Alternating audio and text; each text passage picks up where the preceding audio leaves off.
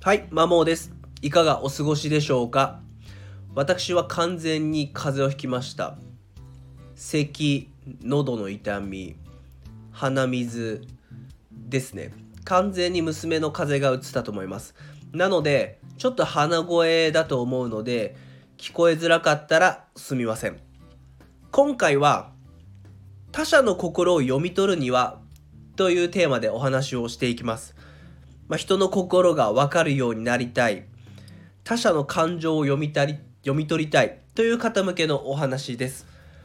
結論はモチベーションです。その人の心を分かりたいという強い動機があなたの他者の心を読み取る力を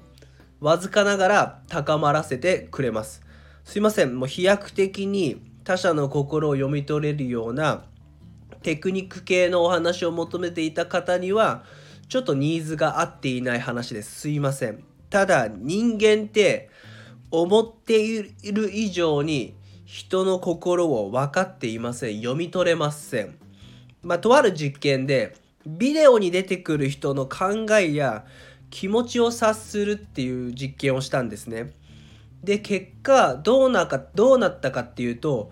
見知らぬ人に関しては全体20%ぐらいしか読み取れなくてそのうちの5%は勘だったそうです。で要は15%ぐらいしかちゃんと読み取れてないっていうことですね。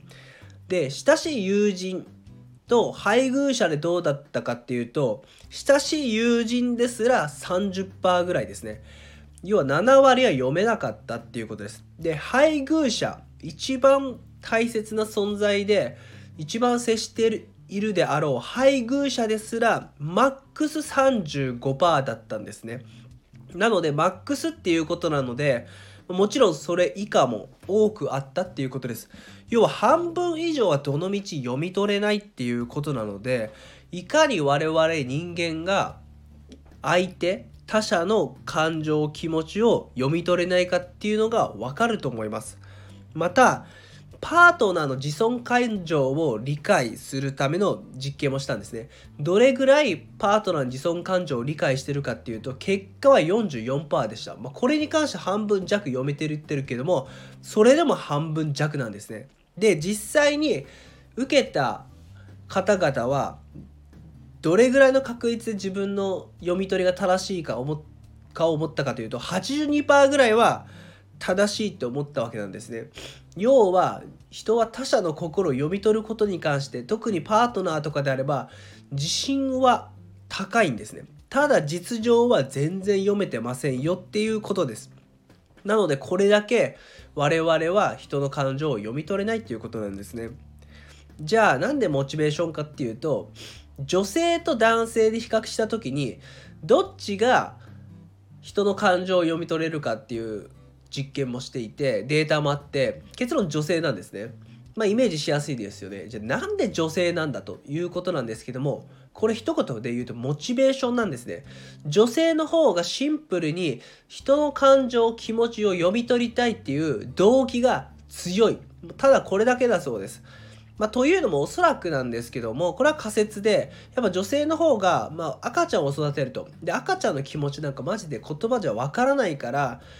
この子は何を思ってるんだろうっていう読み取ろうとする機会っていうのが多くて読み取らなければ子育てができないっていう環境に長く置かれていたわけなので役割としてだからこそ女性の方が多分気持ちを読み取ろうとする動機が強いんじゃないかっていうふうに私は思います。なのでシンプルにモチベーションですね。だから人の心を何としても読み取りたいっていうモチベーションが多少なりとも高ま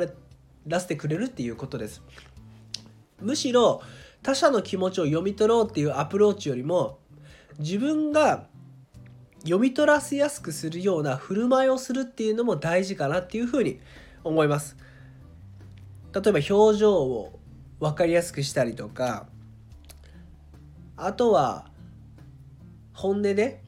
話せるような環境づくりをするようにしてお互いの気持ちを読み取ら読み取り読み取らせたり読み取ろうとできるようなしやすいような環境づくりとかあなたの振る舞いの方がはるかに重要じゃないかなっていうふうに思います。最後までお聴きいただきありがとうございました。参考になれば嬉しいです。それでは良い一日をお過ごしください。